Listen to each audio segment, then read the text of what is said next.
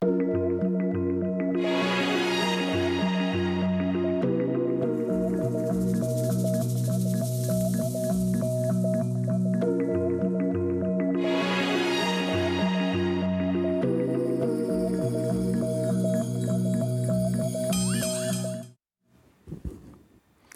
Bonjour et merci de nous retrouver pour la foi prise au mot, votre rendez-vous de formation chrétienne. Cette semaine, nous poursuivons notre série de carême sur les femmes et le christianisme en évoquant les grandes intellectuelles et plus généralement en évoquant les perspectives mises en place par l'arrivée des femmes dans le champ intellectuel. La question va vous paraître naïve, mais elle ne l'est pas tant que cela. Est-ce que les femmes font la même exégèse, la même théologie ou la même pastorale que les hommes? Pour le savoir, retrouvons mes deux invités. Lauriane Savoie, bonsoir. Bonjour. Vous êtes historienne, vous êtes docteur en théologie, vous êtes aussi collaboratrice scientifique à la faculté de théologie de l'Université de Genève. C'est une faculté protestante. Et puis Laurence Coste, Bonjour. Bonsoir. Vous, vous êtes médecin pédiatre, vous êtes euh, membre des éditions Johannes Verlag, qui édite en français les, ouvrages de Hans Urs von Balthasar et surtout, surtout, de celle qui va être un peu notre héroïne, Adrienne von Speer. Alors, peut-être d'un mot, qui est Adrienne von Speer? Adrienne von Speer est, une euh, baloise euh, qui est médecin. Elle est née au début du XXe siècle et euh, elle a un parcours euh, assez étonnant mhm. euh, dans sa vie d'enfant puis adulte comme médecin et aussi dans sa vie spirituelle puisqu'elle naît dans une famille protestante et à l'âge de 40 ans, elle demande à entrer dans l'Église catholique. Mhm. Elle est aussi, euh, j'ai parlé tout de suite de Urs von Balthasar, elle est un peu, alors comment dire, l'alter ego Urs von Balthasar, l'interlocutrice de, ce grand théologien qu'était Balthasar. Euh, leur rencontre se fait euh, assez tardivement, lorsque Hans Urs von Balthasar arrive comme aumônier des étudiants à Bâle en 1940.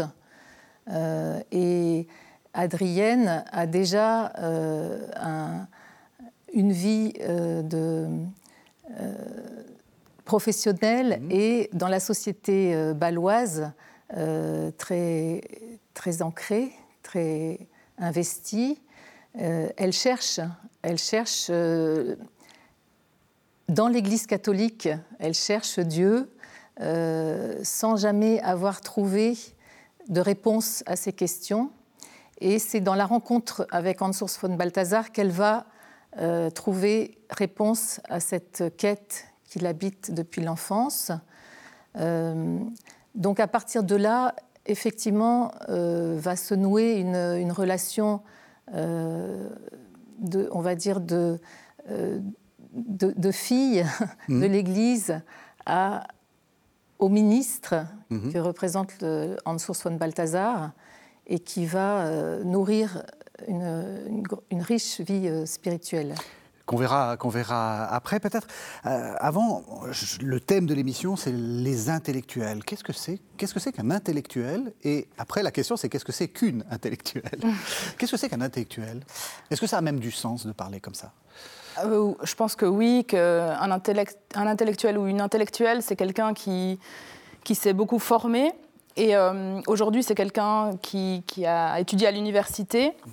Euh, et, ce dont il faut se rappeler aujourd'hui, c'est qu'en fait, euh, pendant très longtemps, les femmes n'ont pas eu accès aux études universitaires. Mhm. Donc c'est quelque chose qui date de la deuxième partie du 19e siècle, l'arrivée des femmes dans les, dans les universités.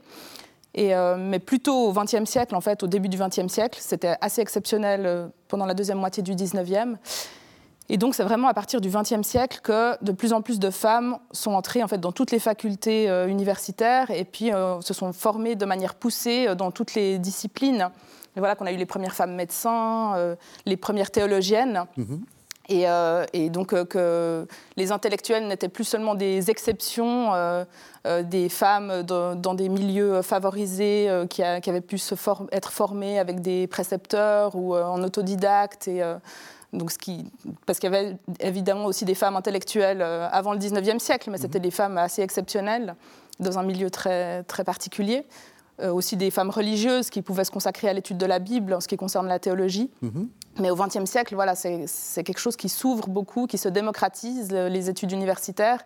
Et, là, on trouve des femmes qui se forment et, de plus en plus d'intellectuels dans tous les champs, y compris dans la théologie. Et c'est un changement très très important qui a eu lieu au cours du XXe siècle. Mm-hmm. Est-ce que c'est un combat pour Adrienne, ça? Parce qu'elle est médecin. Alors c'est vrai que les médecins, euh, paradoxalement, parce que c'est un milieu quand même assez conservateur, enfin vous, allez, vous, pouvez me détromper, euh, les femmes ont souvent été, euh, ont été plutôt médecins, surtout bah, dans les domaines qui vous concernent, les domaines de la pédiatrie, etc. Donc est-ce que c'était un combat pour, pour Adrienne von Speer? Le combat pour Adrienne se situe plus euh, au niveau du décalage qu'elle vit entre ce qu'elle ressent, ce vers quoi elle se sent attirée, et euh, la, réalité.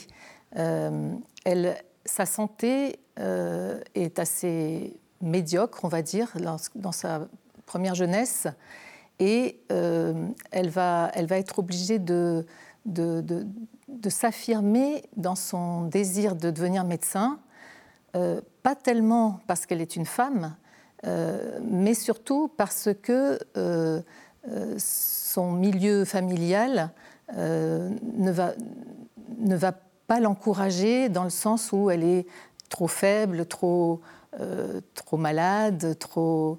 Et, alors elle doit combattre effectivement cette cette hostilité mhm. euh, pour, son, pour son projet. Mhm. Euh, je ne pense pas qu'on puisse classer Adrienne non plus comme une intellectuelle au sens où elle n'a pas euh, fait des études, on va dire, de théologie, ou, mais c'est plus une intelligence plus profonde qui lui est communiquée dans la prière, dans la, dans la vie avec Dieu. Mhm. Et, donc, euh, de ce point de vue-là, c'est une. Elle n'a pas fait des études de théologie, mais mhm. elle a une connaissance euh, intérieure qui l'ouvre à une forme d'intelligence peut-être euh, plus profonde, on pourrait dire. Mhm. Comment vous recevez ça, justement? Parce que c'est intéressant, parce qu'on entend quand même le, le milieu, la, famille, il y a effectivement la, permission sociale, mais euh, enfin la permission, je veux dire, euh, est-ce qu'on peut s'inscrire à l'université ou pas? Mais il y a aussi le milieu, il y a aussi la famille. Bien sûr. Bon, si elle, est, si elle était médecin, c'est qu'elle a quand même fait des études euh, assez poussées. donc même si c'était pas une intellectuelle au sens des, sciences humaines, théologie ou philosophie, c'est quand même une femme qui a eu une formation, je pense, assez poussée si elle, est, si elle était médecin. Oui. après c'est clair que, euh, c'était en fait jusqu'aux années 60, 1960, c'était pour, pour, des femmes de faire des études universitaires, que ce soit des études de médecine ou des études de théologie, c'était quelque chose qui était assez euh, osé quelque part parce que ça sortait vraiment de l'assignation des femmes à rester au foyer, à s'occuper d'abord de, leur famille, d'être des épouses et des mères. Et c'est quand même ce qui était attendu des femmes euh, jusque dans les années 1960. Et toutes les femmes qui avaient envie d'exercer une profession euh, et, euh, d'être médecin ou bien de travailler dans l'église protestante, par exemple, euh, elles, transgressaient un ordre social euh, et euh, en voulant faire autre chose que simplement d'être épousée mère. Je vous laisse répondre, mais euh, on entend là un concept qu'on a déjà entendu tout au long de, ces émissions. Hein. c'est ce qu'on appelle l'assignation de genre, le fait qu'un homme est plutôt conditionné par la société à devenir, à prendre une position officielle, à devenir député, à devenir maire, à devenir, à, avoir à devenir président de la République quand on est en France, mhm. euh, puisqu'il n'y a toujours, toujours pas de femmes. Hein. Il n'y a, toujours, euh, il a pas encore eu de présidente de la République. Euh, et, aux femmes d'être plutôt dans leur foyer, d'être plutôt. voilà. Qu'est-ce que vous en pensez? De, ça Est-ce que c'est pour, Adrienne Peut-être pas, ou, de vous-même, hein. vous, vous, pouvez aussi. oui, je pense qu'il y a deux, on va dire, il y a deux regards possibles. celui de la, on va dire, de la confrontation et de la revendication, hein, euh, de, part et d'autre d'ailleurs, de l'homme ou de la femme. Et puis il y a euh, ce regard de, euh, de, de recevoir, ou de, oui, de recevoir son, sa mission ou de recevoir sa, sa, formation de, de, Dieu ou mhm. en Dieu. Je mhm. crois que vraiment Adrienne nous montre ça à savoir que euh, dans, une vie complètement engagée dans le monde, euh, le chrétien peut euh, vraiment vivre cette mission qu'il reçoit de, qu'il reçoit de Dieu et qu'il qui, vit dans la foi et dans la prière, qu'il arrive à, unir, à unir cette vie de prière avec cette vie active. Mmh.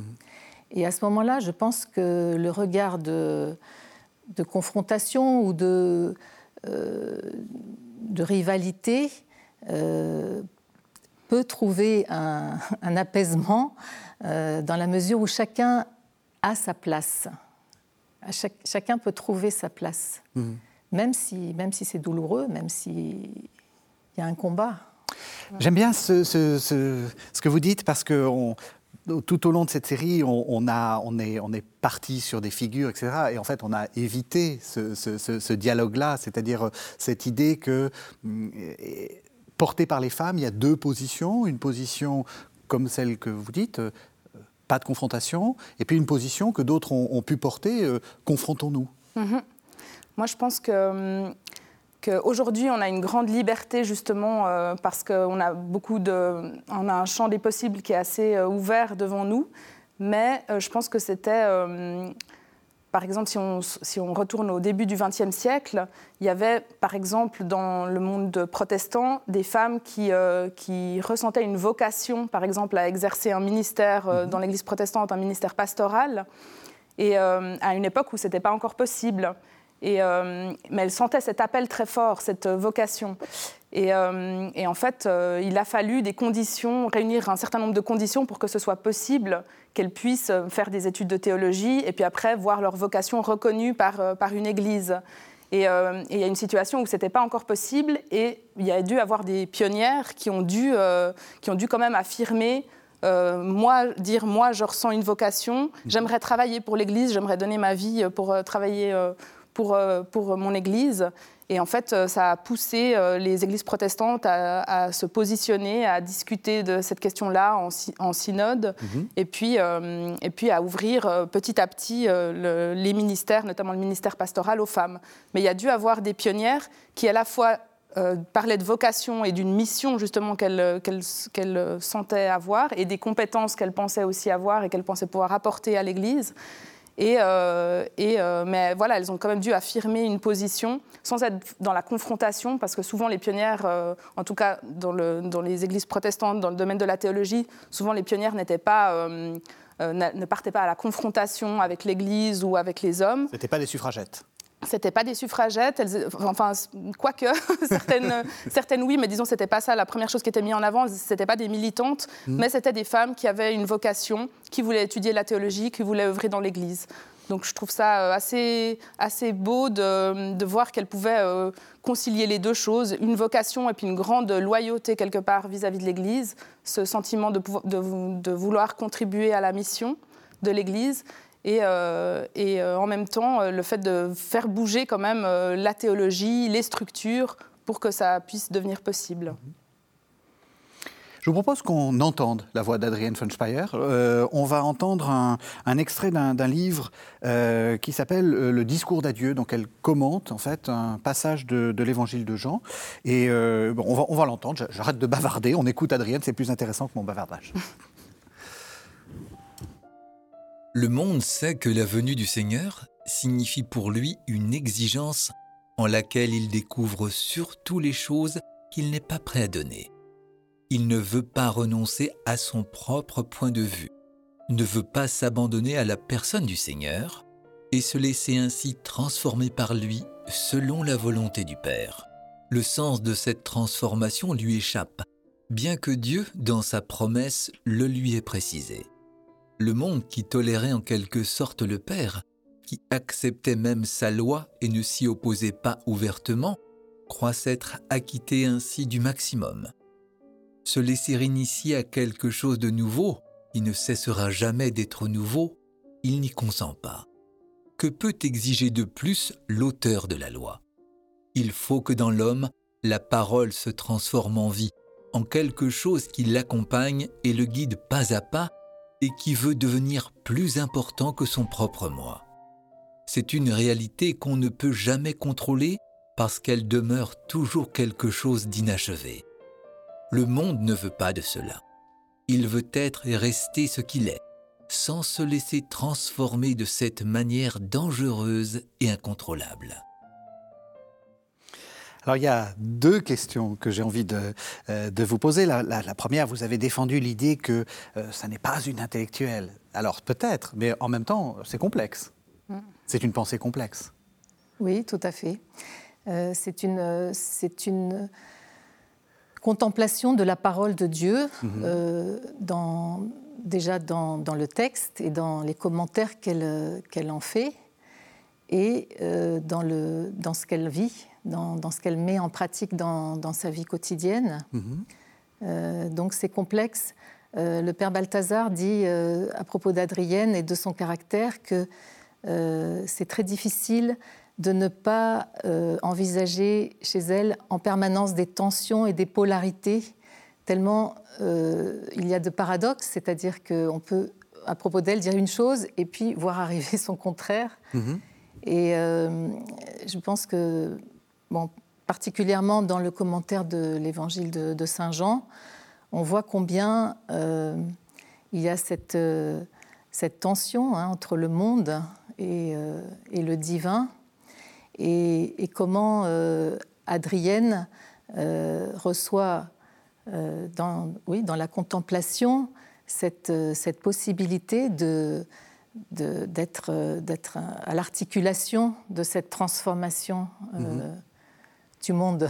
et c'est ça, et c'est ma deuxième, c'est ma deuxième euh, euh, question. Euh, on sent qu'elle a une vie qui n'est pas ni militante, ni... mais en même temps, c'est quelqu'un qui a une vision très presque enfin, révolutionnaire du monde. Il faut que le monde bouge, il faut que le monde change, il faut que il qu'il se laisse il faut qu'il se laisse christianiser et donc et donc et la, la caractéristique du christianisme c'est il n'y a ni l'homme ni la femme.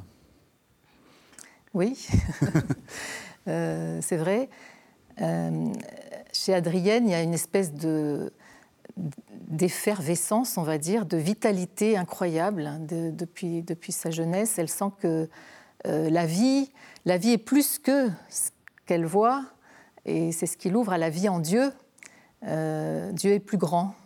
Dieu est plus grand, la vie est autre lorsqu'elle rencontre euh, dans son enfance les, premiers malades, elle accompagne son père qui est médecin ophtalmologiste euh, dans ses visites auprès des jeunes aveugles. Et euh, tout de suite, elle a un regard qui, la, pousse à, vouloir servir. Et, c'est de là qu'elle va tirer sa, vocation de médecin. Elle veut servir et en même temps, elle en voit la limite, c'est-à-dire qu'elle veut tellement servir qu'elle elle dit, mais je pourrais peut-être devenir aveugle pour que cet enfant voit. Elle va jusque-là. Ça l'ouvre à, euh, concept de la substitution qu'elle va développer plus tard. C'est-à-dire qu'elle voit que humainement, il y a des limites, mais qu'en Dieu, tout est possible. Et c'est à partir de là aussi qu'elle va, ça va nourrir toute sa relation euh, à Dieu. Et dans, dans, la transformation du monde, il y a un peu cette idée que en Dieu, c'est possible qu'est-ce que Dieu nous montre au monde euh, et, qui peut rendre possible hmm. C'est une question qui est peut-être interdite. J'ai mais j'ai quand même envie de vous la poser. Est-ce que vous n'êtes pas spécialiste particulièrement de Darien Speer euh, Est-ce que j'ai le droit de dire ça, c'est une spiritualité particulièrement féminine? Alors, euh, voyez, voyez l'enjeu de la question. Oui, c'est une question qu'on peut poser. Comme pour la théologie, est-ce que voilà. est -ce que ça, est -ce un apport féminin à la voilà, théologie Est-ce que ça, voilà. Euh, et alors, vous et ça va nous permettre de mettre en place un, autre concept, qui est le concept d'essentialité. euh, alors. C'est vrai que moi, je ne suis pas spécialiste des mystiques mmh. ni de, des grandes figures spirituelles particulièrement. Mais par contre, euh, bah, j'ai beaucoup étudié les pasteurs, et puis c'était aussi une question euh, euh, qui, a habité ma recherche de savoir si les, femmes pasteurs sont différentes des mm. hommes pasteurs. Hein. c'est toujours une question qu'on peut se poser. Et moi, selon mes, recherches à moi, et puis aussi les, entretiens que j'ai pu faire avec des pasteurs, je ne peux pas dire qu'il y a une manière féminine d'être pasteur et une manière masculine d'être pasteur, mhm. parce qu'il y a autant de manières d'être pasteur que d'individus. Et, euh, et, moi, je ne peux pas tellement aller du côté d'un discours qui dirait que le féminin, par exemple la douceur, l'empathie, ce sont des qualités féminines qui relèvent plutôt des, de la sphère des femmes c'est des qualités qui sont plus valorisées chez les femmes dès, la petite enfance, parce qu'il y a des qualités qu'on encourage chez les petites filles et d'autres qu'on encourage chez les petits garçons, donc il y a des mhm. différences euh, dans la socialisation. Mais après, euh, dans, la, dans la spiritualité ou la théologie, je pense que qu'il y a une, grande diversité et une singularité de chaque euh, expérience. C'est ça qu'on appelle l'essentialisme, hein. c'est de dire les femmes sont, mhm. les hommes sont. Donc les femmes sont euh, douces, maternelles, mhm. gentilles, mhm. les hommes sont euh, intelligents, violents euh, et, je ne sais pas... courageux. Courageux, voilà. qui auraient des, une sorte d'absolu. et vous, vous dites c'est aussi des qualités que dans l'éducation, dans, dans le rapport social, on encourage chez des individus qui pourraient développer autre chose. Une femme pourrait être colérique. Tout à fait, et autoritaire. Et, euh, autoritaire. Absolument, ouais, ouais. Et donc, euh, mais je pense que ce qui a une influence sur la spiritualité et la théologie, c'est les expériences que chaque personne fait. Et puis, euh, évidemment que par exemple, l'expérience de la maternité, elle peut avoir un grand, un grand impact sur, sur ma spiritualité, ma théologie, et que c'est quelque chose que je peux travailler euh, enfin, qui va avoir un impact profond sur ma personne. Mais comme on peut être une femme sans être mère, mhm. euh, et on peut, être, euh, on peut être un père, et puis réfléchir aussi beaucoup à cette dimension-là de l'engendrement. Donc voilà, ça, peut, ça change beaucoup selon, selon les individus. Mhm. Mais nos expériences font ouais, vraiment un impact évidemment très très profond sur notre propre spiritualité et notre, notre théologie. Vous êtes pédiatre. Qu'est-ce que vous en pensez? Oui, tout à fait. Euh, là aussi, je pense qu'il y a, euh, comme vous le dites très justement, euh, un impact de, l'expérience humaine, des relations humaines sur, sur notre personnalité. Et à travers Adrienne, je pourrais dire aussi qu'il y a cette, cette, maternité ou cette paternité spirituelle qui, qui, va nous, qui va nous imprimer aussi profondément euh, ce, regard. Mhm. Euh, Adrienne a été euh, épouse, mère, sans avoir eu elle-même des enfants. Elle a élevé les enfants de son premier mari qui était veuf. Mhm. Et elle, elle, a un regard très, très, très, très, lumineux sur la maternité de Marie, mhm. Marie comme mère, c'est un des points qui l'a, décevé dans, l'Église protestante de, ne pas, euh, avoir de ne pas avoir concrètement cette relation mère-enfant euh, dans l'Église, mhm. euh, relation qu'elle trouve dans, Marie, mm. qu'elle développe aussi beaucoup. également, dans, je pense, dans la figure du ministère, euh, masculin dans, l'Église euh, catholique, cette, euh, déclinaison, on va dire, de l'obéissance dans la Trinité, l'obéissance en Dieu, entre le Père et le Fils, qui, se, qui se réalise dans l'incarnation, par l'incarnation dans l'Église, et que pour le et que Marie, qui incarne cette unité de l'obéissance et de l'amour, a besoin de cette figure masculine du ministère pour exercer l'obéissance. Et donc, on voit dans cette figure ministérielle la paternité. Mhm. Voilà, donc il y a toute cette mise en place du rôle de chacun dans euh, finalement les, fonctions maternelles et paternelles spirituellement aussi. Mhm. Quel est votre regard là-dessus? Parce que ce, qui ce, que je trouve très intéressant, c'est que euh, on voit, on voit à la fois la beauté extrême de ce, discours et aussi ses dangers, parce que ça met, euh, enfin, et on l'a vu dans l'Église catholique malheureusement il n'y a, pas très longtemps, ça met l'homme aussi dans une position dominante qui n'est pas un problème s'il est totalement, euh, euh, comment dire, l'expression même de, de, de enfin, ou s'il est en, obéissance lui-même par rapport à, par rapport à Dieu. Mais dès qu'on a un tout petit peu de, de comment dire, de flottement par rapport à ça, la tentation, c'est de s'affirmer mm. tout seul, quoi. Mm-hmm. donc, comment est-ce que vous voyez les choses? Alors moi, je pense que hum, l'Église, elle a, elle a besoin de, de, tous ses membres pour, euh, pour, être, euh, pour fonctionner correctement. Et puis je pense que, que hum, pendant très longtemps, euh, l'Église chrétienne, disons, a vraiment relégué les femmes à une position vraiment de fidèle, mais assez passive, disons. Et, et je pense qu'en fait, elle a tout à gagner euh, et les églises protestantes, dans une large mesure, l'ont fait au cours du XXe siècle. Elle a tout à gagner à, disons, ouvrir euh, euh, toutes les fonctions aux femmes mhm. pour contribuer, en fait, à, vraiment à, l'annonce de l'évangile, de la bonne nouvelle et à la, mission de l'Église. Mhm. Et je pense qu'une que, Église, disons, se prive de beaucoup de, de vocations et de compétences en, ne permettant pas aux femmes de, pouvoir euh, répondre à leur vocation euh, quand elles en ont une et puis euh, contribuer à tous les échelons. Et, je pense que le problème, c'est quand, quand effectivement les, décisions se prennent uniquement entre hommes, parce que en fait les femmes ont les capacités de contribuer en fait au, gouvernement. Bah, on, le, on, le, voit aussi en politique et puis voilà, elles ont vraiment aussi des compétences à apporter. Hmm. Donc je pense que, je pense que c'est important de considérer euh, l'Église comme un corps dont on, dont on a besoin de tous les membres pour, euh, pour fonctionner, fonctionner correctement. Hmm. Mais c'est un apprentissage qui, qui prend du temps et, et, toutes les églises ne sont pas au même, au même point dans cette réflexion-là. Tout à fait, tout à fait. On dit, Adrienne, c'est une mystique. Est-ce que c'est vrai? Je pense qu'elle n'aurait pas aimé euh, se dénommer ou se désigner comme mystique elle-même. Euh, mais c'est vrai qu'elle a, elle a un rapport, euh, comme je l'ai dit tout à l'heure, elle a cette, cette faculté de montrer comment c'est possible de vivre sur Terre une, une relation au ciel et une mission euh, qui vient du ciel.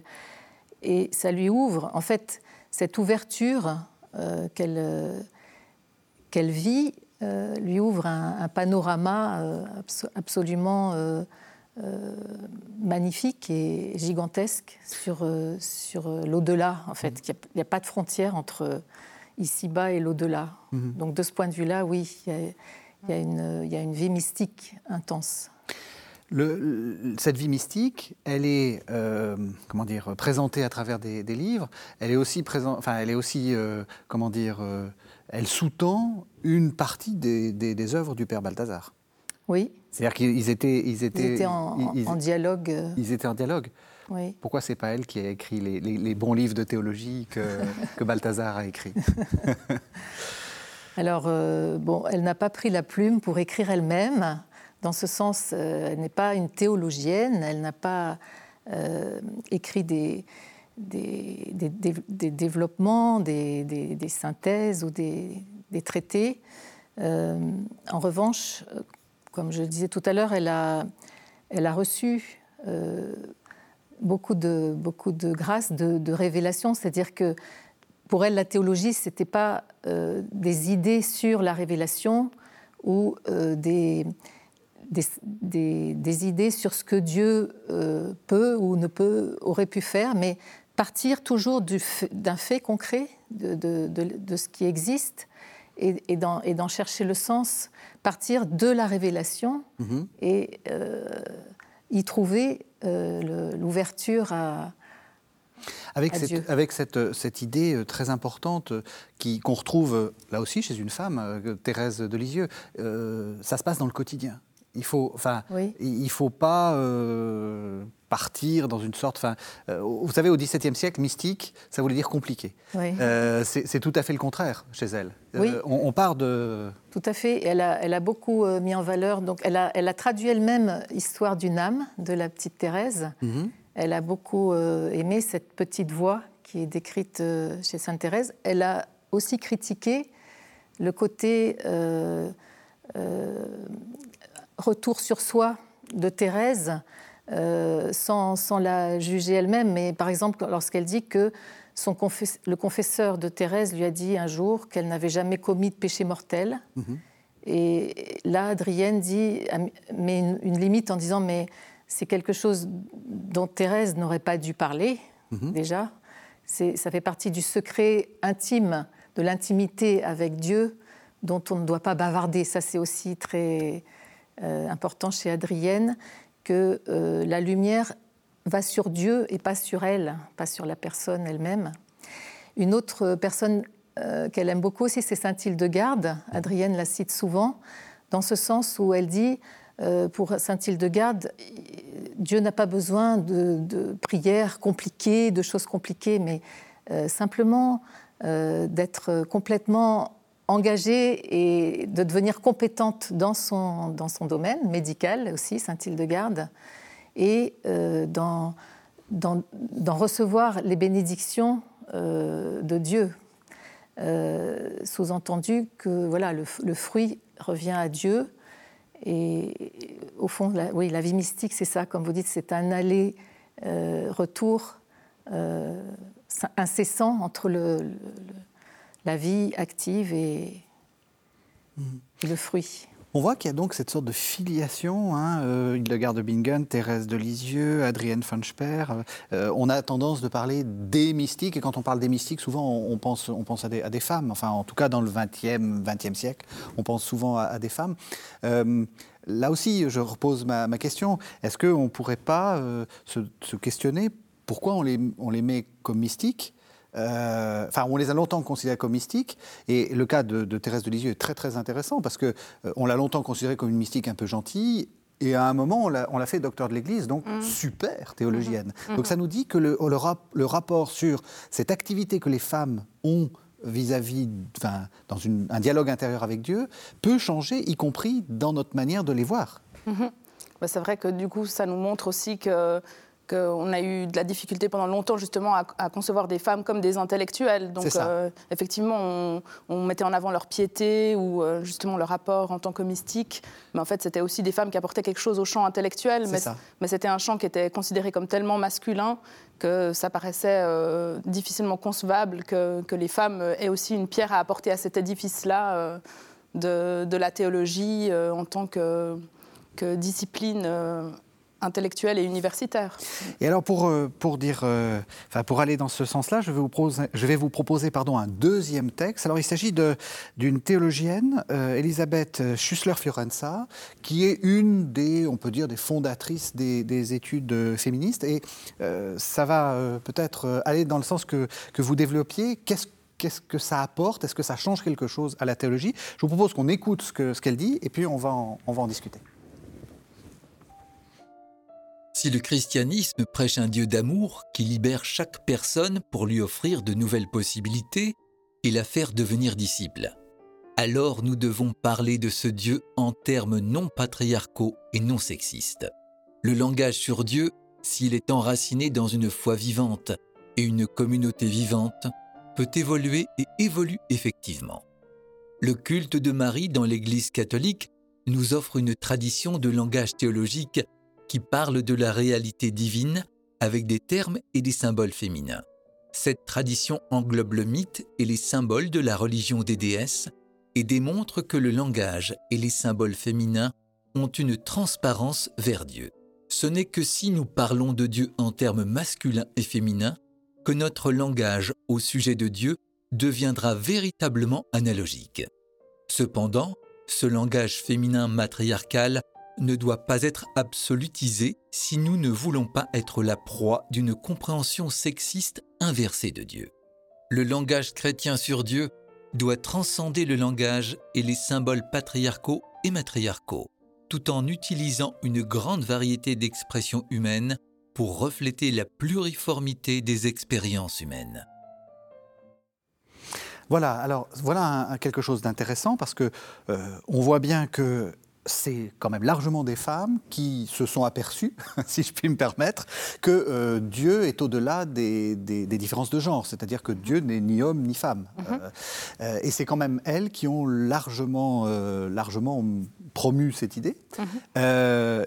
et ce qui est intéressant aussi, c'est que Elisabeth Schussler-Fiorenza dit attention, il ne faut pas non plus en faire un, dieu-femme. Mhm. C'est ça l'écueil. Donc on voit que c'est une position subtile, complexe, au-delà des, au des, des, caricatures. Tout à fait. Je pense que là, vraiment, les, les femmes euh, théologiennes ont apporté quelque chose de, de nouveau, vraiment, euh, surtout dans le dernier tiers du XXe siècle. Mhm. Et effectivement, Elisabeth Schussler-Fiorenza, c'était une figure euh, fondatrice et très, très importante. Et, et, ce qui est important, c'est qu'effectivement, elles n'ont pas voulu remplacer une image mâle de Dieu qui mhm. existe quand même. On, il suffit de penser à l'histoire de l'art et aux représentations de Dieu comme un, comme un vieil homme. Euh, et, puis évidemment, à la Trinité avec un Dieu, euh, un Dieu le Dieu Père. Donc mhm. c'est une image qui est bien présente.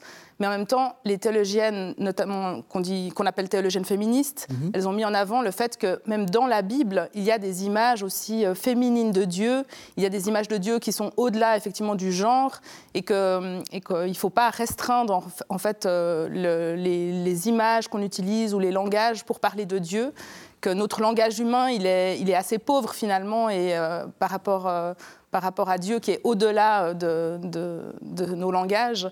Et en fait, euh, vraiment, les théologiennes féministes, elles ont appelé à, à ouvrir, à à imaginer de nouvelles manières de parler de Dieu. Par exemple, il y a beaucoup de théologiennes qui utilisent, euh, qui mettent plus en avant euh, la dimension esprit, aussi en utilisant des termes comme le souffle, le souffle de vie. Enfin voilà, ça c'est des, nouvelles manières de parler de Dieu euh, qui, apparaissent dans le dernier tiers du XXe siècle mhm. et qui sont importantes.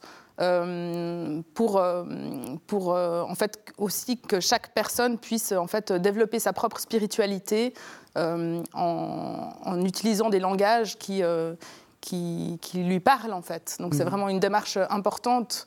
Et encore aujourd'hui, euh, on a ce, besoin-là d'utiliser vraiment différentes, différentes images pour, pour parler de Dieu.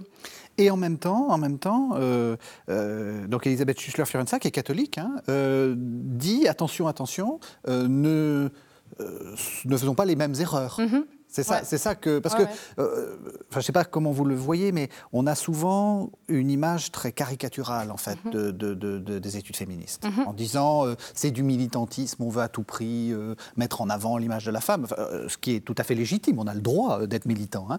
mais, mais c'est plus compliqué que ça. C'est plus compliqué parce qu'il ne s'agit pas de remplacer effectivement par exemple une image masculine de Dieu traditionnelle par une image féminine de Dieu alors c'est la voie que choisissent certaines théologiennes, c'est une voie qui a pu exister, mais, euh, mais, je pense que la majorité des théologiennes féministes, ou du moins de celles qui restent dans, leurs églises, euh, euh, c'est cette idée de, simplement d'ouvrir le champ des possibles, de dire ne nous limitons pas à l'image du Dieu Père et d'un Dieu qui aurait des traits masculins comme, comme dans l'art, mais, euh, mais envisageons aussi Dieu euh, dans, une, euh, dans une sorte de maternité. Hein. Il y a des belles métaphores qui existent dans l'Ancien Testament où il est question des entrailles de Dieu, de la tendresse de Dieu.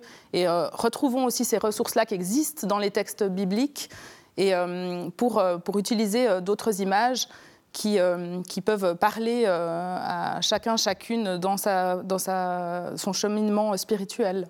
Mm-hmm. Qu'est-ce que ça vous évoque? Oui, euh, ça m'évoque euh, un peu euh, ce qu'Adrienne a essayé de, de combattre aussi, peut-être des, idées ou des théories qui, qui sont plus dans qu'est-ce que Dieu pourrait représenter ou me représenter lorsqu'elle euh, elle, insiste vraiment sur le sérieux de l'incarnation, mhm. elle dit que c'est dans cette incarnation que Dieu montre qui il est, mhm. montre euh, euh, effectivement cette relation Père, Fils, Esprit, mhm. et que c'est là que s'organise ou que se, se réalise la, oui,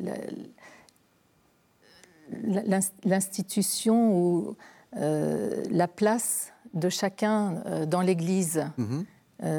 et donc finalement, c'est pas tellement de savoir est-ce que Dieu est plus mère, est-ce que Dieu est plus père, que finalement, dans l'incarnation, il nous donne à voir une mère, mhm. Marie. Oui. Et finalement, il, montre combien il y a une polarité dans l'Église entre euh, la mère et euh, les enfants et, et, un Dieu aussi qui, est en relation, en perpétuelle, en perpétuelle relation. la mère comme épouse. Et que là, chacun trouve sa place euh, qui est éminemment féconde. Hmm. Hmm. Donc, je trouve, enfin, moi, moi, je suis tout à fait touchée par cette, euh, euh, cette insistance d'Adrienne sur le fait que dans la révélation, il y a cette dimension incarnée euh, qui, qui, est le centre, mhm. Autour duquel, bien sûr, beaucoup de, beaucoup de réflexions et de, et de participation peuvent s'inscrire, mais c'est plutôt aller contre des théories sur, euh, sur Dieu. Oui, c'est ça, c'est ça. De, Je trouve ça vraiment de Dieu, de Dieu, de Dieu euh, enfin, euh, c'est d'ailleurs ce que dit Elisabeth Schussler-Fiorenza. le langage sur Dieu doit, doit finalement transcender le langage des, des, symboles patriarcaux, matriarcaux, mais aussi tous les autres. Enfin, je veux dire, c'est tout à fait. Pourquoi est-ce que, enfin, comment est-ce qu'on passe du féminisme, donc de soyons, euh, enfin, comment, promouvons la place des femmes, à ce qu'on a appelé les études de genre? Et, comment est-ce que dans le monde intellectuel, ça s'organise tout ça? Alors, euh, je pense que les études féministes, donc dans tous les, champs euh, universitaires, se sont développées pour, pour sortir les femmes de l'invisibilisation. Hein. Un autre concept que nous avons beaucoup développé. Par exemple, si on, regarde l'histoire, ben on, peut constater que jusque dans les années 70-80, euh, euh, en fait, euh, les femmes sont largement oubliées de, de pans entiers de la recherche historique et qu'elles sont en fait redécouvertes, leur rôle est redécouvert au cours de l'histoire dans toutes les époques par les travaux notamment de femmes intellectuelles, d'historiennes qui, qui s'emparent de ces questions-là et qui cherchent les traces des femmes dans l'histoire. Mhm. Donc voilà, ça c'est une approche féministe de toutes sortes de, disciplines euh, de sciences sociales. Euh, c'est le fait d'aller rechercher les femmes et puis de valoriser cet aspect-là, et euh, avec un, engagement intellectuel important. Et puis l'arrivée des études de genre, donc dans un va-et-vient d'influences anglo-saxonnes, germaniques, avec une, ouais, une fécondité vraiment des, recherches et puis de, de la traversée de l'Atlantique notamment, euh, les, études de genre, c'est un intérêt non seulement pour les femmes, pour sortir les femmes de l'invisibilité, mais pour étudier les, relations aussi entre les femmes et les hommes, donc voir comment, euh, comment ces relations se construisent, euh, quels sont les rapports entre les hommes et les femmes, donc à toutes les époques, dans toutes les sphères, et puis comment, euh, comment on construit justement la, féminité, la masculinité. Mhm. Donc donc c'est un intérêt au-delà simplement des femmes, mais vraiment pour, pour pour comment se construisent le, socialement, socialement la, voilà, les, hommes, les femmes, ce qu'on attend des hommes, ce qu'on attend des femmes, quelle, est justement leur assignation aux hommes et aux femmes, mhm. et puis leur rapport. Donc je pense que vraiment euh, les, études de genre, c'est euh, cet, intérêt un peu plus global qu'elles ont, euh, qu'elles ont apporté. Qui n'est pas forcément un aspect militant. C'est une manière de, c'est un outil intellectuel. Je dis ça parce qu'on a, souvent euh, l'idée, euh, euh, l'étude de genre, ça veut dire une série mhm. de, c'est un outil intellectuel. Mhm. il y a une très grande variété en fait dans les études de genre. Justement, il n'y a pas une théorie du genre qui serait une manière de penser spécifique et militante. Il y a une très grande variété interne. Euh, il y a des personnes qui travaillent dans toutes les disciplines et simplement qui sont attentives à ces dimensions euh, de qu'est-ce que ça signifie d'être euh, femme, d'être homme dans tel, dans tel aspect, quel impact ça a sur la vie des gens, sur, sur ce qui est attendu d'eux et d'elles. Et, et, voilà, mais il y a une grande variété interne aux études de genre mais il ne faut pas nier non plus la dimension militante qui a mmh. pu être à leur origine et puis qui les caractérise encore dans une large mesure, mais sans que ce soit une seule manière euh, d'être, euh, de penser, euh, d'être d'être militante. Il y a aussi toutes sortes de conceptions du féminisme aujourd'hui, mais aussi des études de genre. Mhm. Le fait que dans, votre association, là, les éditions Johannes Verlag, on est, on est écrit, enfin on est, on est publié, cherché à publier, euh, Adrienne. Est-ce que ça ne dit pas ça aussi, que le regard est en train de changer? Avant, euh, on publiait du Balthazar. Hein. on a beaucoup publié du Balthazar. Oui, je me rappelle quand je faisais mes études, on me disait le grand théologien c'est Balthazar, et puis euh, oh, il, a eu, il, a eu, quelques conversations avec cette dame. Oui, on peut, on peut espérer que, comme vous dites, il y a un signe de, de cet apport euh, d'Adrienne très important chez Balthazar. Lui-même a commencé par publier Adrienne. Donc euh, vraiment, c'est c'est pas lui qui a qui a cherché à occulter Adrienne. Au contraire, il a toujours dit que, que sa théologie devait beaucoup à, à la contemplation d'Adrienne. Alors, on n'est pas à la fin de l'émission, et d'habitude, je montre les livres à la fin de l'émission, mais euh, c'est l'occasion de montrer le livre que vous nous avez apporté, effectivement. Euh, euh, donc, c'est euh, Danshus von Balthasar, Premier regard sur Adrienne von, von Speyer. C'est les, les, les, fameuses éditions Jean, Johannes. voilà, donc c'est. Qu'est-ce que c'est que ce livre? Donc c'est un, un livre que le père Balthazar a lui-même rédigé en, en, rassemblant euh, plusieurs euh, parties. Une première partie très biographique euh, d'Adrienne, une deuxième partie où il l'a fait parler elle-même de, son, chemin et de sa, vie spirituelle notamment. Et puis une dernière partie où il y a plusieurs prières d'Adrienne, prières du ciel et prières de la terre, qui sont comme une illustration de, sa vie. Euh, je pense que, oui, le, père Balthazar a, toujours euh, revendiqué son, sa théologie comme euh, appartenant vraiment à l'intuition d'Adrienne, ce qui n'a pas toujours été mhm. bien reçu. et comme vous le dites justement, il y a peut-être un, un, nouveau regard sur, ce, sur cette réalité aussi. Mhm. Est-ce qu'il faut porter un nouveau regard sur les, ministères, puisque c'est votre, c'est votre thèse de théologie, Laurent Savia Alors, euh, bah oui, c'est, les, ministères, en fait, ils ont été profondément euh, euh, remis en question au cours du XXe siècle. Et en fait, ben, dans les églises protestantes, il y a eu une évolution, une révolution avec l'arrivée des femmes, justement, dans, tout, dans tous les ministères dans les églises protestantes. Qu'est-ce que ça a changé? Bah, en fait, ça... C'est votre thèse, hein. Qu'est-ce que ça a changé? Bah, En fait, ça, ça a permis d'accueillir les vocations de, de, l'autre moitié de l'Église, euh, c'est-à-dire de, nombreuses femmes qui étaient intéressées par, euh, par la théologie et puis par l'annonce de l'Évangile euh, en tant que, que pasteur. Et donc, ça a permis à de nombreuses femmes de prêcher dans, dans les églises, d'animer le catéchisme, des groupes d'études bibliques, et puis donc d'apporter leurs compétences et leurs et leur euh, vocation euh, dans, dans l'Église. Donc, euh, donc ça, ça, a apporté beaucoup de diversité, en fait, je dirais, dans, dans, les églises protestantes. Mhm. Là, il, faut savoir quand même qu'aujourd'hui, on est autour de 40 il y a autour de 40% de, de, femmes pasteurs mhm. dans les églises protestantes, disons, de Suisse et de France, en tout cas. Et donc, c'est quand même une évolution énorme entre aucune femme pasteur au début du XXe siècle et puis à peu près 40% aujourd'hui. Euh, et, je pense que, que l'Église, l'Église euh, bénéficie de, toutes ces vocations-là qui, euh, qui étaient impossibles il y a une, il y a une centaine d'années. Est-ce que, pour revenir au, thème de, l'émission, est-ce que elles ont apporté aussi une intelligence, une parce que est-ce que ça change qu'il y ait des intellectuelles femmes?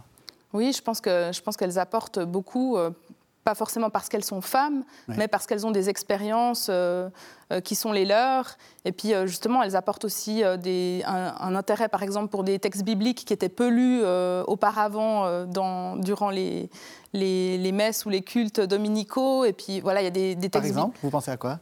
Bah, je, bah, je, pense typiquement aux textes où il est question de, de dimension plus maternelle de Dieu. Je pense à des textes de, sur les relations entre Jésus et les femmes. Il y a certains textes qui, qui, qui étaient un peu hors radar, qui n'étaient pas, pas tellement lus euh, euh, durant les dimanches et en fait que les femmes euh, mettent, euh, mettent, en valeur parce que c'est des textes qui, qui, ont des choses à nous apporter aujourd'hui. Mhm. Et puis, donc, je pense que les femmes, elles apportent, elles apportent toute une pluralité de, de, regards sur les textes bibliques, de manières de parler de Dieu, d'annoncer l'évangile. Et, et, elles contribuent vraiment à, à, la mission de l'Église aujourd'hui. C'est l'occasion peut-être de, parler du livre que vous avez euh, coordonné avec euh, Elisabeth Parmentier qui s'appelle Une Bible des femmes. Mhm. Euh, qu'est-ce qu'on trouve dans Une Bible des femmes? Alors dans Une Bible des femmes qui est parue en 2018, on trouve des regards d'une vingtaine de théologiennes catholiques et protestantes. Mhm. Donc c'était un projet collectif œcuménique, donc un, beau projet mhm. où notre idée c'était de travailler sur des textes bibliques, principalement en tandem, pour, pour montrer en fait ce que, ce que des textes bibliques parfois peu connus peuvent euh, nous apporter aujourd'hui euh, sur, euh, sur une réflexion justement sur être femme. ou homme au XXIe siècle, mhm. et puis aller un peu contre les préjugés qui sont assez tenaces aujourd'hui. la Bible, souvent, est, peu connue. C'est un patrimoine qui, se perd petit à petit. Et nous, on voulait montrer qu'on peut être femme et féministe euh, au XXIe siècle, et puis, euh, et puis lire la Bible, et qu'on peut y trouver vraiment des ressources spirituelles pour, euh, pour notre vie. Et c'est ça qu'on a voulu mettre en valeur en faisant mieux connaître l'apport des théologiennes féministes, mais aussi des théologiens qui ont beaucoup travaillé ces dernières décennies, notamment sur les textes qui parlent des femmes dans la Bible, mmh. mettre en valeur toutes ces recherches des dernières décennies et pour voir ce que ça peut nous apporter aujourd'hui. Et il y a eu depuis une Bible, une Bible, des, hommes euh, qui, réfléchit aux masculinités dans la, dans la Bible. Mhm. Et je pense que c'est des travaux euh, qui méritent d'être connus et qui nous, qui nous parlent aujourd'hui et qui nous font redécouvrir euh, la Bible d'une autre manière. Dernière question, Laurence Coste. je pense que Adrienne Funchper est une très grande théologienne. Quand on veut commencer à lire Adrienne, quel est le premier texte qu'il faut lire? Peut-être le plus accessible Un conseil pour nos téléspectateurs pour leur carême Oh, il y a le livre, je pense par lequel on peut entrer chez Adrienne, c'est euh, La servante du Seigneur, mhm. tout un développement sur le, oui marial, mhm. que Dieu a besoin du oui de l'homme pour se faire homme en mari, et encore aujourd'hui, pour se faire homme dans, notre vie, dans le monde, il a besoin du oui euh, de l'homme au sens... Euh, Noble, c'est-à-dire l'homme et la femme. Exactement. merci, merci beaucoup. Merci à toutes les deux. Merci de nous avoir suivis. Vous savez que vous pouvez retrouver cette émission sur le site internet de la chaîne www.ktotv.com. Et on se retrouve la semaine prochaine pour un nouveau numéro de cette série de Carême.